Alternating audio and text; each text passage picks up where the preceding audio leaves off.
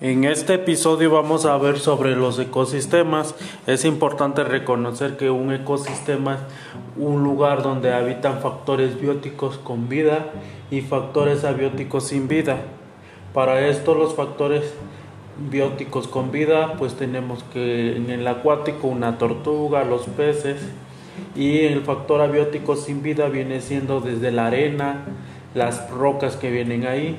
En cambio en aquel que es el terrestre pues tenemos, eh, viene siendo eh, los factores bióticos, un oso, los árboles, flores, mientras que los sin vida o abióticos viene siendo la arena, piedras y todo. Ese es en este episodio. En el siguiente episodio tendremos lo que son las regiones naturales.